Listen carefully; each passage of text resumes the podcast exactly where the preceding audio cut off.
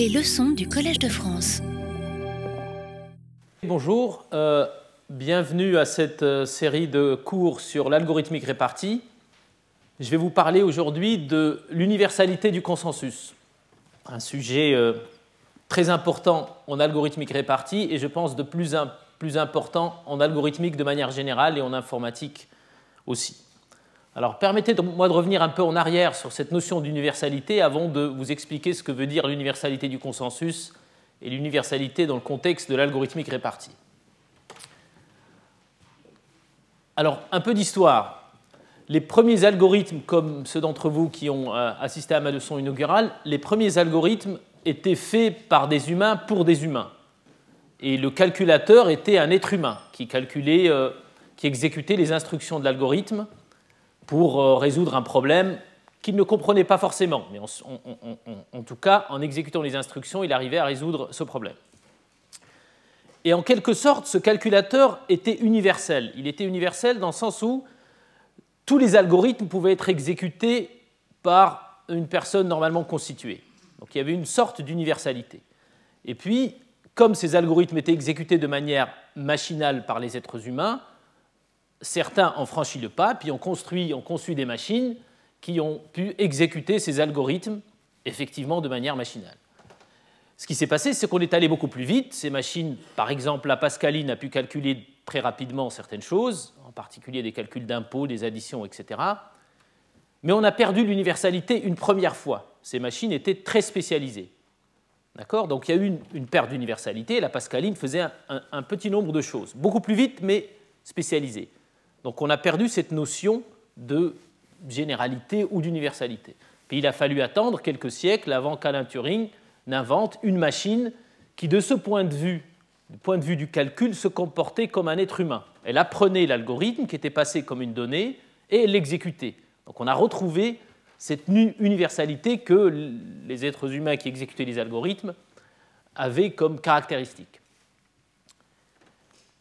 Donc c'est dans ce sens-là que j'utilise le mot universalité, la capacité d'exécuter tous les algorithmes possibles et imaginables, modulo certaines restrictions que ceux qui ont fait de, la calculabilité connaissent, mais euh, ce n'est pas le sujet ici. Donc l'universalité qui m'intéresse, c'est celle définie par Alain Turing et qui dit que tout ce qui peut être calculé peut être calculé par une machine de Turing. D'accord? Alors vous le savez sûrement, ceux qui ont fait de l'informatique, que c'est une conjecture. On n'a jamais prouvé ça, mais Turing a commencé par sa machine, il a commencé par exécuter des algorithmes dessus à résoudre des problèmes, puis il est allé plus loin, puis encore plus loin, etc. Donc c'est la conjecture de départ, tout ce qui peut être calculé peut être calculé par une machine de Turing. Seulement, comme euh, c'était arrivé à l'époque, on a voulu aller encore plus loin du point de vue technologique. Et on a voulu aller plus loin en connectant des machines de Turing pour aller plus vite et pour plus de fiabilité. Et les choses tout comme à l'époque de Pascal, se sont un tout petit peu spécialisés et on a perdu un peu l'universalité, mais le même phénomène s'est produit. On a connecté ces machines pour aller plus vite et pour les rendre tolérantes aux défaillantes. Et le problème, c'est que l'ensemble, la difficulté, c'est que l'ensemble des problèmes qu'on pouvait résoudre étaient moins clairs qu'avant. Et il a fallu travailler, réfléchir un peu pour se résoudre ce grand problème de qu'est-ce qu'on pouvait résoudre par un ensemble de machines, certes plus rapides est plus fiable qu'une seule, mais peut-être moins universelle. Et euh, ce domaine de la recherche en algorithmique répartie s'est posé cette question quelle est la primitive ou l'abstraction de communication qui permet, en liant les machines de Turing, de retrouver l'universalité de Turing à la base? Encore une fois, modulo plus rapide, euh, plus fiable. Et cette abstraction s'appelle le consensus. Alors, pendant les premiers cours, j'ai expliqué qu'en fait, le consensus était une condition nécessaire à l'universalité, c'est-à-dire qu'il y avait des problèmes dont la résolution passait par la résolution du problème du consensus. Et je vous ai expliqué que le consensus était impossible dans le cas général. Ce que j'essaie d'expliquer aujourd'hui, c'est que le consensus est aussi une condition suffisante à l'universalité. Si on arrive à le résoudre, on peut tout résoudre, on peut retrouver l'universalité de Turing. Et vous allez me dire, mais puisque vous avez démontré que le consensus était impossible, c'était le, cours dernier, à quoi sert ce résultat-là? Bien, ce résultat est important parce que certes, le consensus est impossible dans le cas général, mais il y a tout un cas, tout un, pan de, de l'algorithmique répartie qui a essayé de définir les conditions exactes permettant de résoudre ce problème. Donc le fait que ce soit une condition suffisante, c'est un résultat aussi très important. Donc certes, il est impossible à résoudre dans le cas général, asynchrone, ceci, cela, mais il y a des conditions qui sont souvent réalistes qui permettent de le résoudre. On verra ça à partir de la semaine euh, du cours prochain, dans deux semaines. Donc ici, ce que je vais essayer de, vous démontrer, et d'ailleurs la, preuve de manière abstraite est assez facile, que lorsqu'on résout le consensus, on peut tout faire. On retrouve l'universalité de Turing, c'est le but de, ce cours. Et on appelle ça l'universalité en algorithmique répartie. Et là, ce n'est pas une conjecture, c'est un théorème qui est facile à démontrer, qui dit tout ce qui peut être calculé peut être calculé par un ensemble de machines de Turing connectées par une primitive de communication qui est le consensus, que je vais rappeler ici. D'accord? Donc l'universalité en algorithmique répartie, c'est ça tout ce qui peut être calculé peut être calculé par un ensemble de machines de Turing connectées par le consensus. Alors, la notion de calcul varie un peu. En algorithmique classique, calculer, c'est exécuter un algorithme sur une machine. Si la machine se comporte bien, l'algorithme se termine, on est content. Le calcul en algorithmique répartie, c'est un petit peu différent parce que ce qu'on essaye de faire, c'est prendre un algorithme qui fonctionne sur une machine de Turing, le déployer sur un ensemble de machines de telle manière à ce que cet algorithme soit plus rapide et tolérant aux défaillances. Donc la notion de calcul est quelque part augmentée. Donc c'est un calcul plus puissant, en quelque sorte. Alors, ce petit bonhomme ici explique cette notion de puissance, mais les, termes que vous avez peut-être rencontrés ou que vous rencontrerez peut-être en, lisant ou en vous intéressant à ce domaine, on parle parfois de là, il y a une faute. Linearizable ici devrait être euh, highly available. Pardon, ça c'est une typo. Les deux mots que vous retrouvez peut-être pour dire que ce calcul est puissant, on parle parfois de weight freedom pour dire le calcul doit être exécuté quel que soit l'état des machines. Plus exactement, tant qu'un sous-ensemble de machines fonctionne bien, on doit pouvoir calculer. Et ce qui est important aussi, c'est que cette haute disponibilité, weight freedom, s'accompagne de ce qu'on appelle parfois l'atomicité ou la linéarisabilité, qui dit tout doit se passer comme si on avait une seule machine. Donc on a un algorithme, il fonctionne bien sur une machine, on le déploie, on a envie que l'algorithme continue à fonctionner du point de vue de sa logique comme si on n'en avait qu'une seule. Évidemment, beaucoup plus rapide, beaucoup plus tolérant aux défaillances, etc. Alors, il y a eu tout un pan de la littérature depuis à peu près 30 ans sur ces sujets-là. Le, premier article qui a mentionné, de manière indirecte d'ailleurs, cette notion d'universalité est l'algorithme de l'emporte en 78, si je ne m'abuse.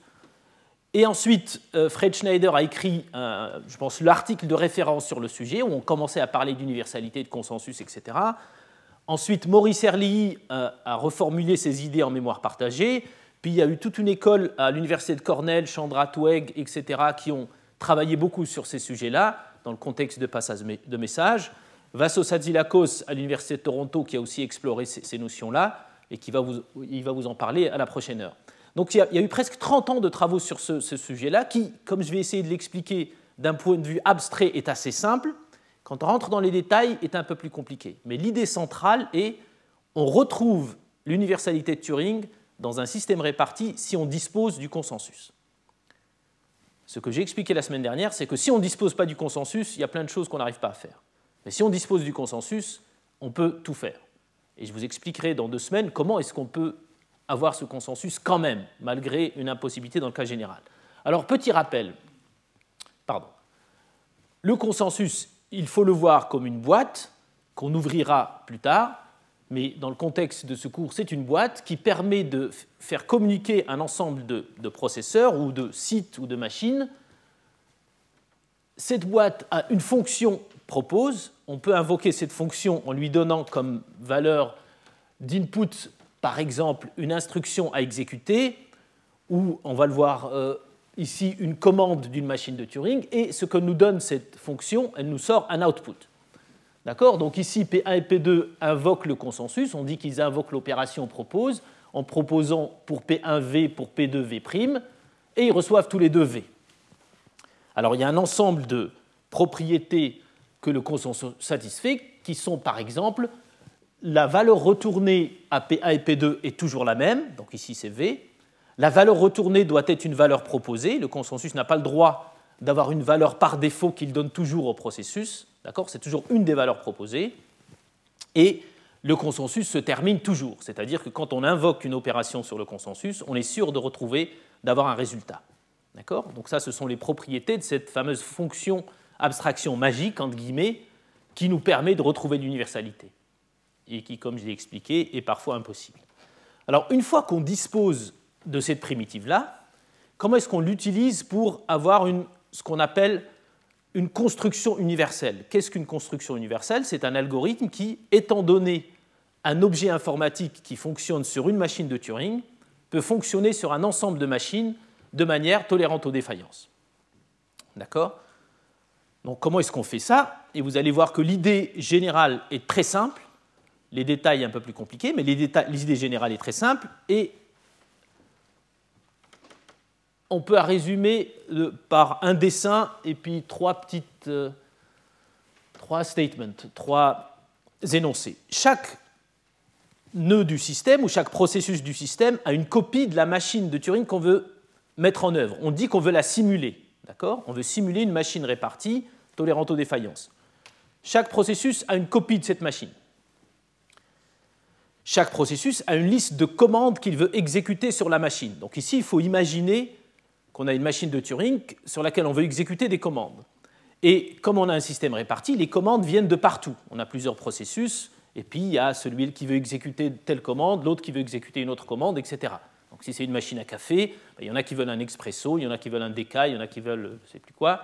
Donc c'est des commandes, on appelle ça des commandes dans le jargon. Vous allez voir plus tard dans un cas très concret de mémoire partagée ce que peut être une machine de Turing, une file avec des, où on empile, on dépile des éléments. Mais pour l'instant, une machine qui a des commandes sur laquelle euh, on peut, euh, on peut appliquer des commandes. Et ces processus-là communiquent à travers un média de communication qui leur offre la capacité de se mettre d'accord, le consensus. D'accord? Et le dessin qu'il faut garder en mémoire, sinon il fallait qu'en garder un, c'est celui-là. Donc on a ici deux processus, il peut y en avoir 36 millions, mais il y en a deux. Chacun a une copie de la machine de Turing qu'on veut euh, mettre en œuvre, donc on déploie la machine sur deux, et puis ces deux machines partagent ou communiquent à travers une abstraction de consensus. Alors quand je dis une abstraction de consensus, je sous-entends que c'est un type au sens langage de programmation ou classe pour ceux qui font de la programmation objet qu'on peut instancier, donc on peut avoir plusieurs instances de cette boîte consensus. D'accord on peut en utiliser plusieurs instances. Et on va utiliser ces instances pour faire en sorte que l'algorithme qu'on va exécuter sur, qu'on aurait envie d'exécuter sur une machine, s'exécute sur tout un tas de machines comme s'il n'y en avait qu'une. D'accord Alors l'idée est très simple, elle consiste à dire, à chaque fois qu'une machine veut, qu'un un processus veut exécuter une commande, il va utiliser le consensus pour se mettre d'accord avec toutes les autres machines sur l'ordre d'exécution. L'hypothèse ici, c'est que la machine de Turing est déterministe. Donc si toutes ces machines, tous ces processus exécutent les instructions dans le même ordre, on va garder le même état, tout se passe comme si on n'avait qu'une seule machine. Évidemment, l'avantage qu'on a par rapport à une seule machine, c'est que si un des deux tombe en panne, l'autre continue à fonctionner. D'accord? L'idée est très simple. Et si on, translate cette idée sous forme d'un algorithme que j'ai essayé de mettre de manière la plus simple possible, la construction universelle, c'est ceci. D'accord? C'est quoi? Donc une boucle. Les processus euh, exécutent cette boucle de manière. Donc cette boucle perpétuelle. Il y a deux instructions qui concernent les structures de données qu'ils utilisent, puis deux instructions qui, concernent l'exécution euh, de l'algorithme. La première instruction, elle dit c égale commande.next. Donc commande, c'est la liste des commandes qu'un processus doit exécuter sur la machine. Donc P1 et P2, tous les deux exécutent ce code-là. Donc P1, il regarde dans sa structure de données à lui, commande, quelle est la prochaine commande que je dois exécuter? Ben, Je veux un, café expresso, ou je veux, un, euh, euh, je veux empiler quelque chose sur une file, ou je veux incrémenter un compteur, etc. Donc commande.next retourne C qui est la commande à exécuter. Évidemment, le processus n'exécute pas cette commande directement, il doit se mettre d'accord avec les autres sur l'ordre d'exécution. Donc la structure de données qui permet ça, c'est le consensus. Alors je le mets ici en majuscule, c'est une convention en algorithmique répartie. Ce qui est majuscule est partagé. Donc le consensus est un objet partagé. On va prendre une instance du consensus, la prochaine instance qu'on va mettre dans cette variable cons. Et ensuite, ce processus propose au consensus la commande C il peut avoir comme retour C ou une autre commande C', et la propriété du consensus est telle que si C' n'est pas C, ça veut dire que C' aura été proposé par un autre processus. D'accord? Et la dernière instruction consiste à exécuter ce code C' sur la machine locale. Donc si tout le monde fait ça, tout le monde aura le même état. Tout se passe comme si on avait une seule machine. D'accord? La construction universelle, Certes, ça fait 30 ans ou 40 ans que les gens travaillent dessus, mais l'idée est celle-ci. D'accord? Alors, pour parler en termes, euh, disons, à la mode, aujourd'hui, vous entendez parler, par exemple, de, la blockchain, d'Ethereum, etc., de, de l'ordinateur sur Internet. Il y a des boîtes qui disent on a un ordinateur sur Internet. Ce qu'ils veulent dire, c'est ça. Il y a un objet consensus qui permet d'exécuter un algorithme sur un ensemble d'ordinateurs, y compris sur Internet. Évidemment, la difficulté sera d'implémenter cet objet consensus, qui est parfois impossible, on y reviendra. Mais une fois qu'on l'a, ça, c'est l'algorithme exécuté par la machine Internet, l'ordinateur universel. Donc si je reviens à mon dessin ici, j'ai P1 et P2 qui chacun a une commande à exécuter, P1 a la commande C1, P2 a la commande C2, ils invoquent le consensus 1, qui est la première instance de l'objet consensus, qui le retourne C1 à tous les deux. Rappelez-vous, le consensus retourne toujours la même chose au processus. Une fois qu'il retourne C1, chacun exécute la commande C1. Notez ici qu'il y a une espèce d'asymétrie parce que euh, P2, lui, n'avait pas envie d'exécuter la commande C1. Il voulait exécuter C2. Mais comme les machines doivent toujours avoir le même état, il est obligé d'exécuter C1 pour garder les mêmes états partout. Alors plus tard, ils invoquent consensus 2, une autre instance, et je dis bien avec un peu de chance, donc avec un peu de chance, P2 reçoit la commande C2 qu'il voulait exécuter, puis il l'exécute. Alors les choses, comme vous allez le voir, ne sont pas toujours aussi simples, mais l'idée est là. Donc maintenant, si on regarde les choses de manière un peu plus concrète, ça c'est un point de vue extrêmement abstrait, mais c'est ça qu'il faut retenir. Si vous, avez, si vous, avez, ça en tête, je pense que le, reste, ce sont des détails, des détails qui parfois ont une importance considérable sur les performances, etc. Mais ce sont des détails. Et là, ce que je vais faire, c'est vous euh, instancier cet algorithme très général à un cas particulier. Et le cas particulier le plus simple en algorithmique répartie, c'est ce que j'ai essayé de faire depuis le début des cours, c'est le cas de la mémoire partagée. Les problèmes sont beaucoup plus simples si on suppose une, mémoire partagée. Comme je vous expliquerai plus tard, il se trouve que la mémoire partagée est équivalente, d'un point de vue euh, précis que je définirai, à un système avec envoi de messages. Donc il est important de comprendre les problèmes en mémoire partagée avant d'aller se coltiner les envois de messages, les pertes de messages, etc. Donc là, ce que je vais faire, c'est que je vais aller un tout petit peu dans les détails de cette construction universelle avec une mémoire partagée. Alors, Rappelez-vous ce que j'ai expliqué les autres fois. Un, système à mémoire partagée, c'est un ensemble de processus qui peuvent écrire et lire sur des registres, des, endroits mémoire où ils peuvent communiquer. Alors évidemment, on va supposer ici qu'en plus de ces registres, ils ont une primitive de consensus, qui dans certaines architectures est, donnée par euh, la mémoire sous forme par exemple d'un compare and swap. Mais on va supposer qu'on a ce consensus. D'accord Un ensemble de processus, ils partagent une mémoire et en plus, ils ont un consensus. Alors, l'objet, la machine de Turing qu'on veut rendre, euh, qu'on veut exécuter ou qu'on veut déployer sur l'ensemble des processus, ici, c'est un objet informatique déterministe. D'accord Quand on est en mémoire partagée, on parle en termes d'objet informatique, mais ça ne change rien. Pensez à un programme, un algorithme, n'importe. Mais on parle en termes d'objet parce que c'est pratique à imaginer, puisque la mémoire, c'est un petit peu ça qu'elle nous offre, des registres qui sont des objets. Et l'algorithme de construction universelle, qu'est-ce qu'il possède comme information? Il a, Chaque processus a une copie de l'objet, donc ça c'est crucial. Dès qu'on veut assurer ce qu'on appelle la propriété de weight freedom, qu'on peut traduire par une certaine tolérance aux défaillances en mémoire partagée, il est forcé que chaque processus ait une copie de l'objet. Ce qu'on veut assurer, c'est que si on en a 10 de processus, même si 9 ne répondent plus, le dixième pourra toujours continuer. Donc il est normal que chacun ait sa copie de l'objet. Et les processus communiquent à travers des registres, vous allez voir que c'est important, en plus des objets consensus dont ils disposent.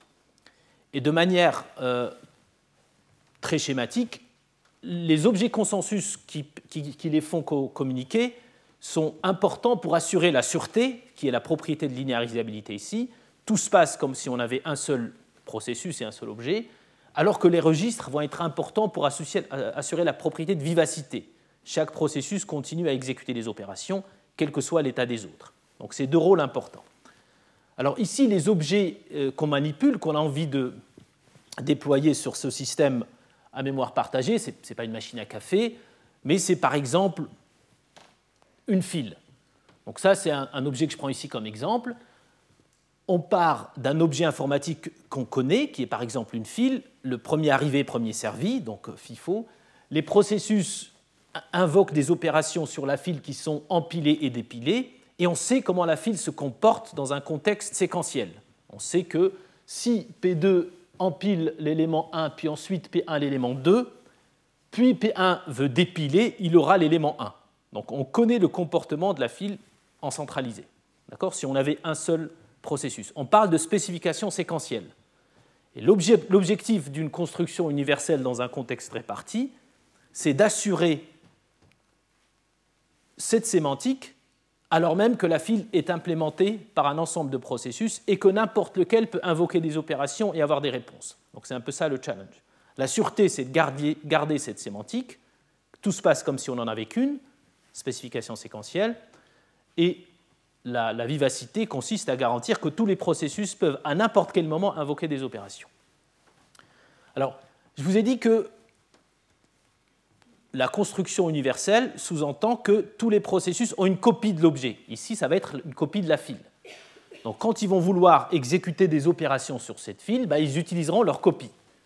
Alors, il est assez clair que si chacun invoque des opérations sur chaque copie locale, on risque d'avoir des problèmes. Par exemple, si celui-là empile euh, l'élément 1 sur la file P1, ensuite empile 2, puis P1, quand il veut dépiler, il accède à sa copie locale, il va trouver 2. On a perdu la spécification séquentielle. Tout ne se passe plus comme si on n'en avait qu'une. D'accord? Donc il faut que ces processus communiquent, il faut qu'ils se synchronisent. C'est là où le consensus va être important. Donc là, je retrouve l'image de tout à l'heure, mais dans, un cas un peu plus précis. Donc ici, les commandes C1 et C2, c'est empiler, dépiler, dans le cas de la pile. La machine qu'il fallait dupliquer, c'est un objet, O, et puis O1 et O2 représentent les deux copies de l'objet, donc les deux copies de la pile, et puis on va utiliser des instances de consensus. Donc l'idée, c'est d'utiliser ces instances de consensus pour assurer la linéarisabilité, éviter le cas précédent où on a violé la consistance séquentielle de l'objet, la spécification séquentielle de l'objet. Alors, quand on regarde les choses d'un peu plus près, on, réalise qu'il y a quand même des complications. Donc, tout à l'heure, je vous ai dit, voilà l'idée générale, ça marche, etc. Mais ce n'est pas aussi évident. Et là, je vais vous montrer juste quelques problèmes pour essayer peut-être de justifier pourquoi il y a 30 ans de travaux derrière cette notion de construction universelle. Donc, par exemple, dans ce cas-là, il y a O1 qui invoque la commande C1, pardon, P1, C1, P2, C2. Le premier consensus leur donne C1 à tous les deux. Très bien. Ensuite, P2, lui, qui voulait exécuter la commande C2, propose au consensus 2 C2. Il dit bah, Moi, je veux quand même exécuter C2, par exemple, dépiler.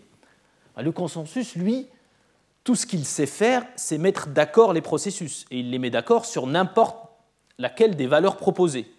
D'accord? Donc il pourrait très bien les mettre d'accord sur C1' qui est la valeur proposée par P1. Et ça, ça peut continuer longtemps, de telle manière que P2 jamais, euh, ne voit jamais le consensus choisir la commande proposée par P2. Ça peut arriver.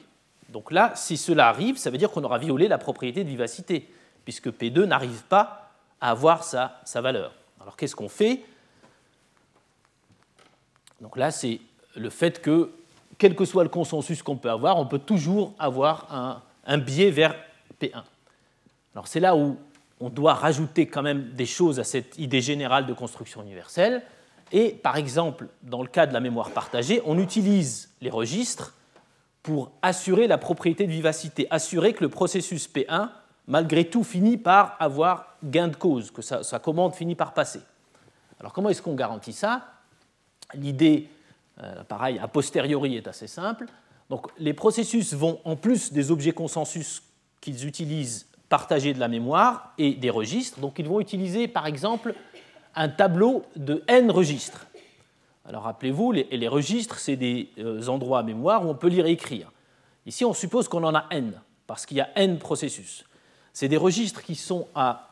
Euh, on, dit single writer multi-reader pour signifier que chacun de ces registres peut être écrit par un processus et lu par tous. Comme il y en a n, chacun des processus aura son registre à lui sur lequel il pourra écrire. Et l'objectif de ces registres, ça va être de faire en sorte que les processus, avant d'aller vers le consensus et de proposer des opérations ou des commandes, s'informent les uns les autres des commandes et des opérations à exécuter.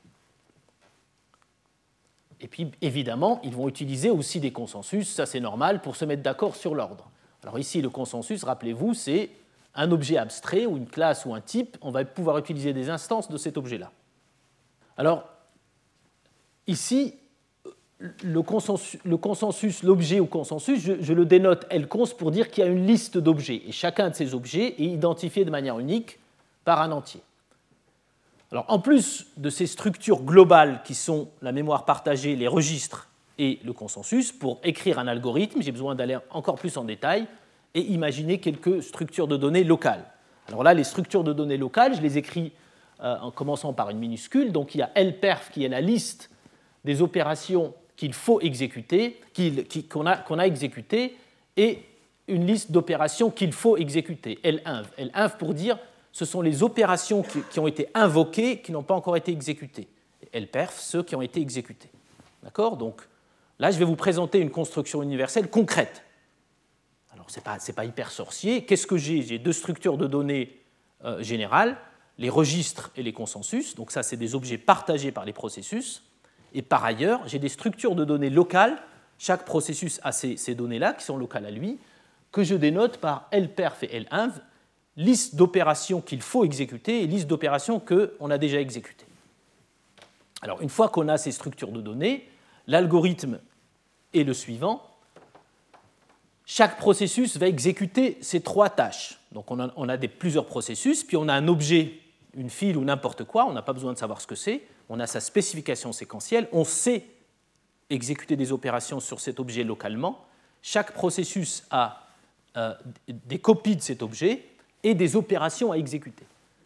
Alors, les trois tâches sont les suivantes. La première tâche consiste pour chaque processus à se poser la question est-ce que j'ai des nouvelles opérations ou des nouvelles commandes à exécuter que je n'ai toujours pas exécutées?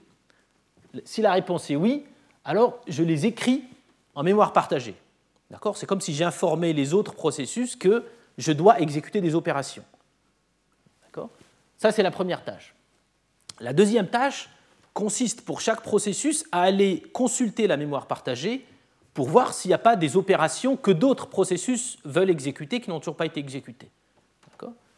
Donc les deux premières tâches sont des, tâches d'information. On n'a encore rien exécuté, on s'est mis d'accord sur rien. On s'informe, mais c'est crucial. La troisième tâche consiste à dire si un processus s'aperçoit qu'il y a des opérations à exécuter qui n'ont pas été exécutées, soit parce qu'ils viennent de ce processus lui-même ou qu'ils viennent d'un autre, alors on va utiliser le consensus pour se mettre d'accord. Mais ce qu'on va proposer au consensus, ça ne va pas être une opération individuelle comme je l'ai expliqué de manière simple, voire simpliste tout à l'heure. Donc là, je vais zoomer sur cette troisième tâche, qui est la tâche la plus importante. Donc les deux premières tâches, ce sont des tâches de communication. La troisième tâche, qu'est-ce qu'elle fait? Elle fait la chose suivante, elle regarde est-ce que la liste des opérations à exécuter moins la liste des opérations déjà exécutées est non vide, ça veut dire qu'il y a des opérations qu'il faut faire, alors le processus va proposer un ensemble d'opérations au consensus. Alors rappelez-vous, le consensus est une boîte abstraite qui met d'accord sur des valeurs d'entrée. Les valeurs d'entrée peuvent être des opérations ou des ensembles d'opérations. Ici, les processus proposent un ensemble d'opérations. Pourquoi est-ce qu'ils proposent un ensemble d'opérations? Pour assurer la propriété de vivacité qui était en danger tout à l'heure, parce que si chacun propose sa valeur, le consensus peut toujours biaiser ses retours vers 1. Là, chacun propose un ensemble d'opérations, les siennes plus possiblement celles d'autres processus. D'accord? C'est une idée très importante ici. Une fois que le consensus retourne un résultat, le résultat sera un ensemble, mais ça sera le même ensemble chez tous. D'accord? Donc cette fois, le consensus retourne le même ensemble chez tous. Une fois qu'on est d'accord sur un ensemble, on peut appliquer un choix déterministe pour dire bah, on va exécuter d'abord l'opération de P1, puis celle de P2, puis celle de P3, etc. D'accord? Donc se mettre d'accord sur l'ensemble, ça va conduire à se mettre d'accord sur un ordre. Ensuite, chaque processus pourra se dire cette opération vient de moi. Et si elle vient de moi à la base, je vais retourner une opération, euh, un résultat entre guillemets à mon application. Alors ce qu'il faut bien avoir en tête, c'est que la notion de processus, de machine, de nœud, ou suivant comment on appelle ça, joue toujours deux rôles en algorithmique répartie ou dans les systèmes informatiques répartis de manière générale. Il y a un espèce de rôle de client, il y a une application, il y a un utilisateur qui veut transférer de l'argent, qui veut faire ceci et cela, et cet utilisateur soumet des opérations. D'accord? Et ensuite, il y a un rôle soumet des opérations à une couche entre guillemets euh, plus basse, et c'est cette couche-là qui m'intéresse ici. Donc c'est cette couche-là que je suis en train de mettre en œuvre.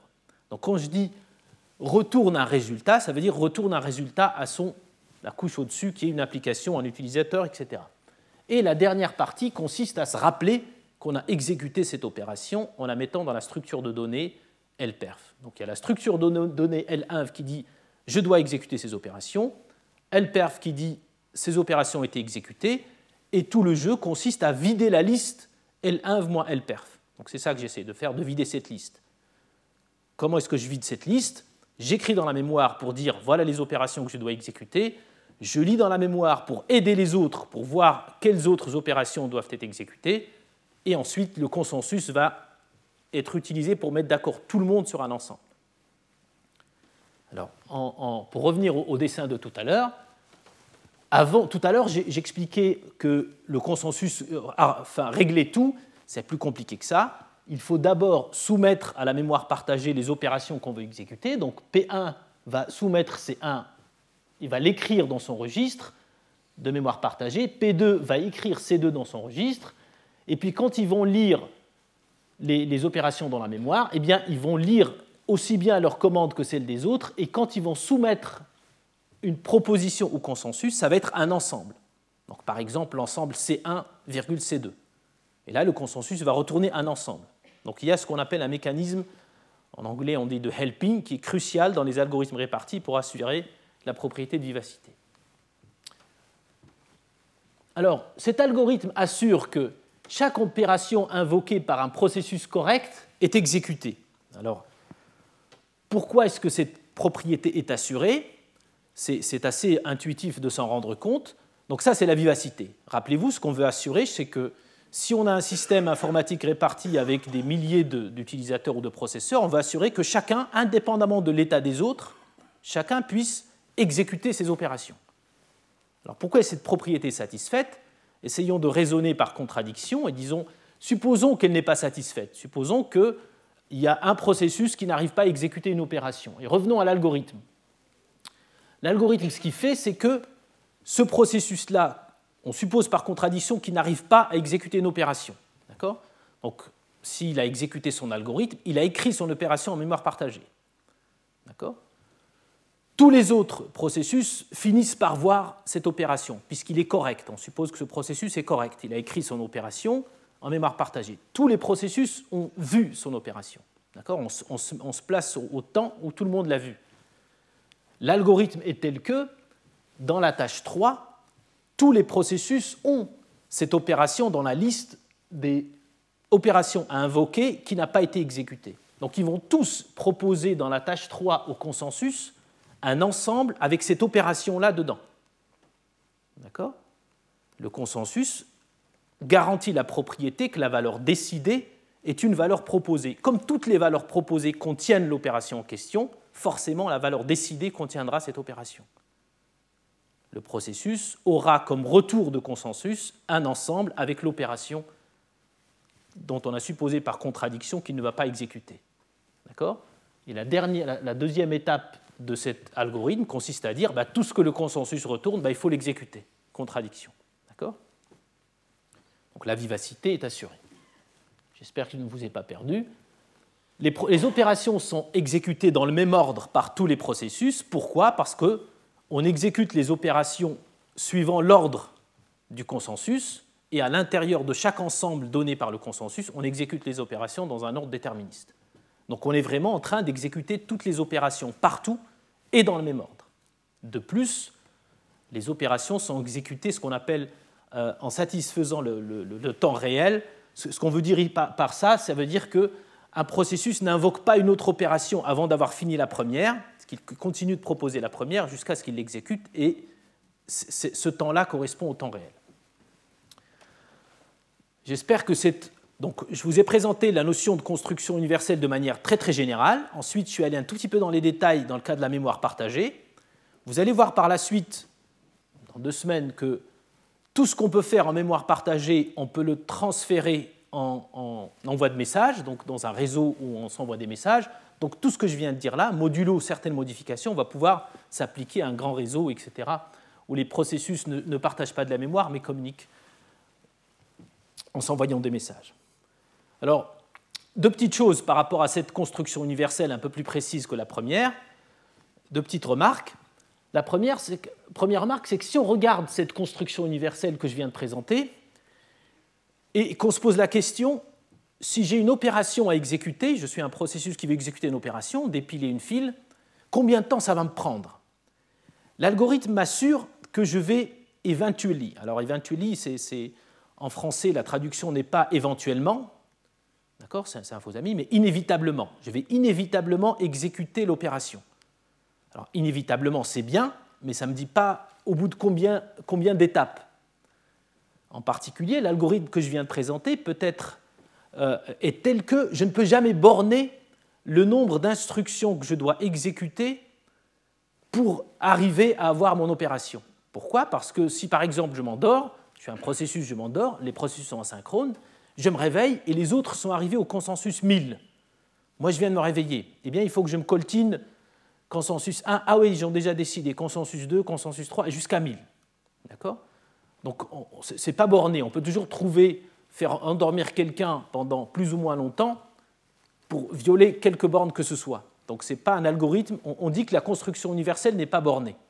Il se trouve qu'il y a une technique assez simple pour borner cette construction universelle qui consiste à dire, une fois que les processus se sont mis d'accord sur un ensemble, donc le consensus K a donné son verdict, il faut exécuter l'opération OP1, OP2, P3, les processus écrivent cela en mémoire partagée. Ils écrivent le résultat du verdict du consensus directement en mémoire partagée. Alors quel est le bénéfice de cette étape supplémentaire? C'est que si quelqu'un se réveille et qu'il ne sait pas où il en est, au lieu de se coltiner tous les consensus de 1 jusqu'à je ne sais plus quoi, il va directement en mémoire partagée, puis il voit où ils en sont, où en sont les autres. Ah, ils sont déjà arrivés au consensus K, donc il va directement au consensus K. Donc cette petite idée, qui n'a rien de sorcier, permet d'avoir une construction universelle bornée. On peut montrer qu'il existe un, un temps delta qui dépend du nombre de processus, tel que chacun pourra exécuter son opération en dessous de ce temps delta. Alors temps en termes de nombre d'instructions à exécuter. D'accord?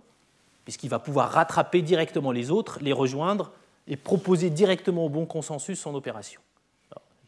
C'est une idée un peu intuitive. Ceux qui ont des questions, on pourra en parler plus tard. Alors, tout ce que je viens de raconter aussi suppose que les objets sont déterministes. C'est-à-dire que si tout le monde exécute les opérations dans le même ordre, l'état de l'objet sera toujours le même et on va garder l'illusion qu'on a une seule machine. Mais qu'est-ce qui se passe si on a un objet non déterministe? Et dans la pratique, parfois, on a des objets non déterministes. Alors, qu'est-ce qu'un objet non déterministe? Alors, là, c'est une définition très, très informelle. Tout ce qui est informel, en général, est faux, mais ceux qui veulent plus de détails, euh, je, donne toujours les sources du bouquin après qui, qui est associé à ce cours.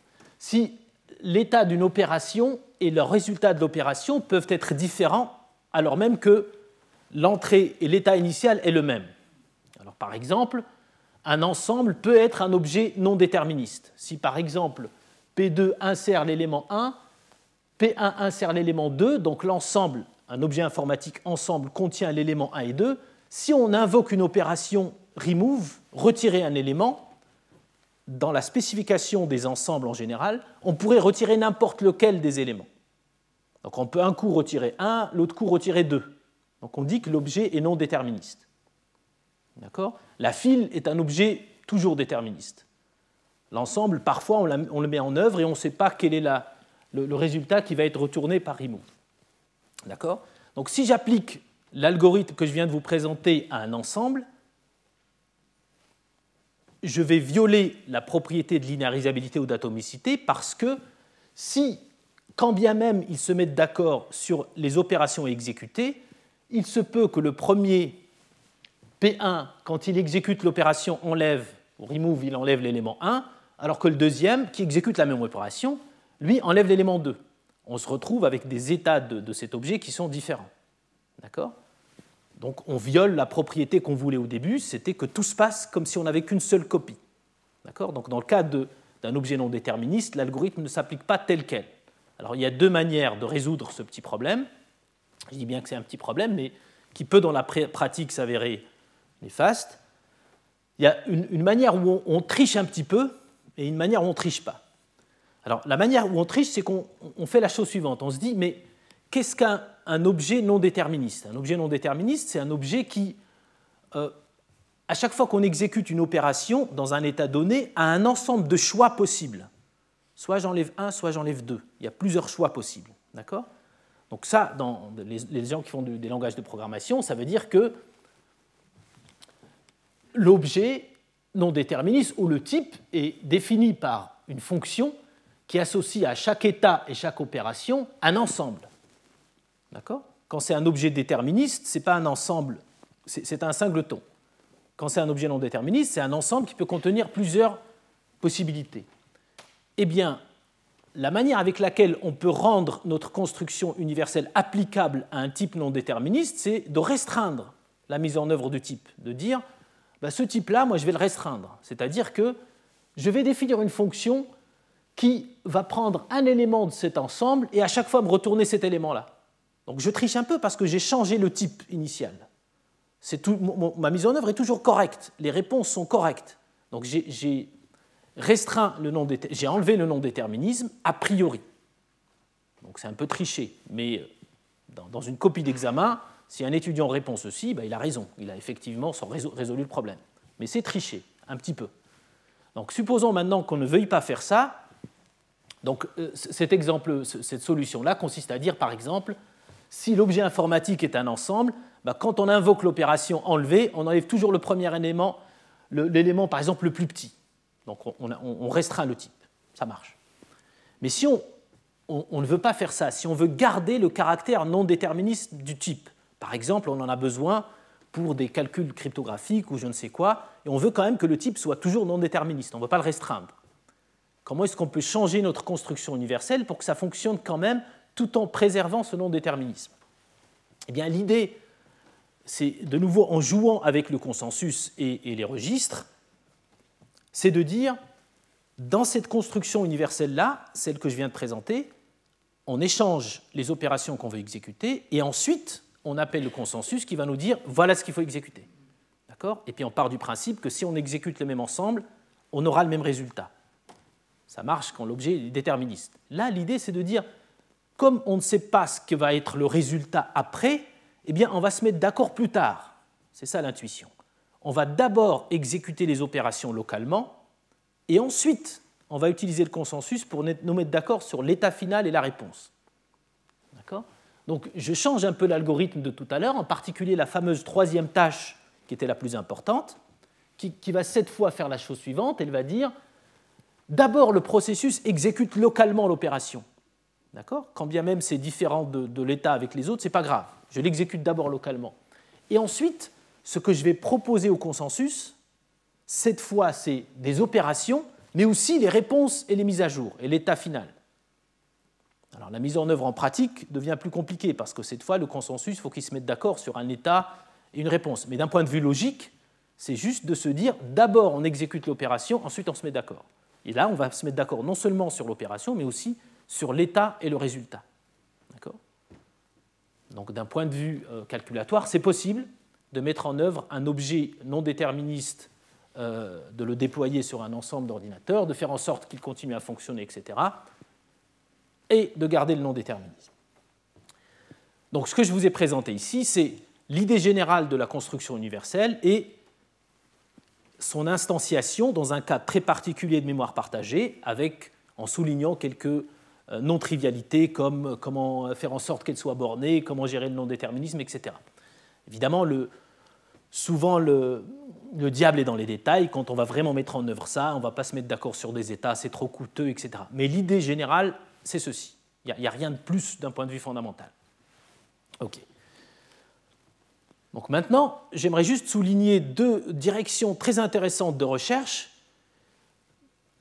depuis qu'on a compris cette notion de construction universelle. Alors évidemment, une idée, c'est la, première question, c'est comment mettre en œuvre le consensus, puisqu'on en a besoin. On verra ça plus tard.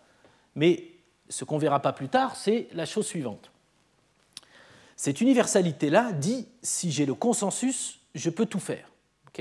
Je peux faire tout ce qui peut être fait sur une machine de Turing. Le consensus, c'est quoi?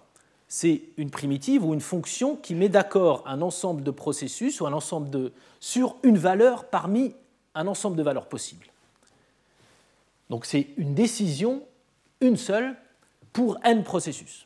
Donc c'est ça le consensus. Donc je vais, vous expliquer plus tard qu'on peut parfois mettre en œuvre cette abstraction-là quand on restreint un peu le champ des hypothèses.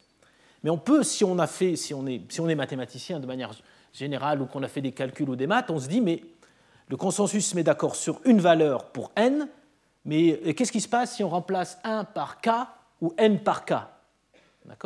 Qu'est-ce qui se passe si on, on accepte de se mettre d'accord non pas sur une valeur, mais sur plusieurs? Et de manière analogue, qu'est-ce qui se passe si on ne veut pas se mettre d'accord entre tout le monde, mais entre k? D'accord? Qu'est-ce qui se passe? D'un point de vue théorique La question est intéressante, mais d'un point de vue pratique aussi, il se trouve qu'elle est intéressante. Et là, on se retrouve avec deux formes d'universalité, ce que j'appellerais des universalités généralisées. Si on a un consensus qui se met d'accord sur K valeur, on a une forme d'universalité qui est intéressante. Je vais en dire juste deux mots maintenant. Et si on, on se contente de se mettre d'accord entre K processus sur les N, on retrouve aussi une forme d'universalité intéressante. Alors, le consensus que j'appelle ici K, c'est ce dont le professeur Adilakos va vous parler après mon cours. C'est extrêmement intéressant et je trouve très très séduisant. Je vais vous donner juste deux mots, dire deux mots sur ce, premier cas-là. Qu'est-ce qui se passe si, au lieu d'avoir une boîte consensus qui se met d'accord sur une valeur, on a une boîte consensus qui se met d'accord sur K valeur Qu'est-ce qu'on obtient comme universalité? Alors d'abord, qu'est-ce que c'est que K consensus? Il y a plusieurs définitions de ce, cette boîte-là. C'est un problème, une abstraction qui a été étudiée depuis euh, deux bonnes décennies en algorithmique répartie. Petr Kuznetsov vous en a parlé la semaine dernière, du, du set agreement ou set consensus. Qu'est-ce qui se passe C'est ce dont on dispose? Alors, on, peut voir cette notion-là de la manière suivante. Il y, a, plusieurs manières de voir cette abstraction-là. La, manière avec laquelle euh, Petr Kuznetsov vous a présenté la semaine, il y a deux semaines est un peu différente de ceci, mais elles sont équivalentes. Donc cette fois, on ne propose pas une valeur à cette abstraction, on propose un vecteur.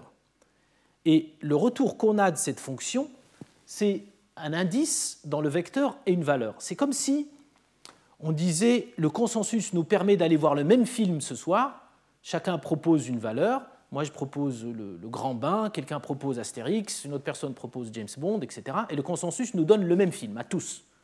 D'accord? Le consensus K, c'est comme si on disait on a envie d'aller au cinéma cette semaine, et pour chaque jour on propose un film. Alors je peux proposer le même film tous les jours, ou je peux dire bah, aujourd'hui moi j'ai envie de voir euh, James Bond, demain Astérix, après-demain Le Grand Bain, etc. Donc je propose un vecteur de taille 7. Et cette fonction-là, elle va me retourner un indice. Un jour, elle va me dire bah, mardi, va voir James Bond. Tous ceux qui iront mardi iront voir James Bond aussi. Mais il y en a peut-être qui vont lundi, il y en a peut-être qui vont mercredi. D'accord? Donc si k égale à 1, on se retrouve exactement avec le consensus. Si k égale à n, le nombre de jours égal au nombre de personnes, on peut se retrouver dans la situation où chacun va voir un film tout seul. D'accord? Mais si k est strictement inférieur à n, il y a des jours où on ira quand même au cinéma ensemble, quelques-uns du moins, et ils iront voir le même film. D'accord? Donc cette abstraction-là de cas consensus, c'est une abstraction très intéressante d'un point de vue théorique et pratique. Pourquoi pratique? Parce que intuitivement, il est plus facile de se mettre d'accord sur k valeur que sur 1. D'accord? Et la question qu'on s'est posée, c'est si c'est de ça qu'on dispose, si on ne dispose pas du consensus, mais on dispose de ça, de cette abstraction-là, qu'est-ce qu'on obtient comme universalité? Alors je ne vais pas rentrer dans les détails, je vais vous donner l'idée, puis ceux d'entre vous que ça intéresse, ils peuvent aller voir plus loin. Donc là, c'est juste euh, la boîte reformulée comme ça. Donc elle nous donne un indice C et elle assure les propriétés suivantes. La valeur retournée à une position où un indice a été proposé à, cette position, si elle me dit il faut aller lire tel film mardi, c'est que quelqu'un a proposé ce film pour mardi. Euh, les, valeurs retournées pour chaque position sont les mêmes et chaque processus correct reçoit une valeur. Et la question qu'on s'est posée, c'est quelle universalité si on a le cas consensus? Et c'est c'est une question qu'on s'est posée avec le professeur Eli Gaffney à Los Angeles, à UCLA, et ça nous a pas mal, euh, ça, nous a occupé pendant quelques années. Puis le résultat, je pense, est de point de vue, en tout cas théorique, est intéressant, mais j'ai envie de croire que même de point de vue pratique, c'est intéressant. Donc avec le consensus, on met en œuvre une machine de Turing qui est hautement disponible. Avec le cas consensus, on, met, on met en œuvre K machine de Turing dont au moins une est disponible. D'accord? C'est un, peu ça la généralisation. Donc c'est comme si on a réduit un peu la disponibilité en disant, bon, on a envie d'avoir une machine à café, on a envie qu'elle soit tout le temps disponible. Mais on n'arrive pas parce qu'on n'arrive pas à avoir le consensus. D'accord? On a, on a le 2 consensus. Ben, si on a le 2 consensus, ce résultat dit que au lieu d'avoir une machine à café, on va avoir une machine à café une machine à thé et puis ben, peut-être qu'on boira du café, peut-être qu'on boira du thé. C'est mieux que rien. On, aura quelque chose. Mais on ne peut pas avoir une machine hautement disponible. C'est un petit peu ça l'idée. D'accord? Donc je ne vais pas rentrer dans les détails de, cet algorithme-là.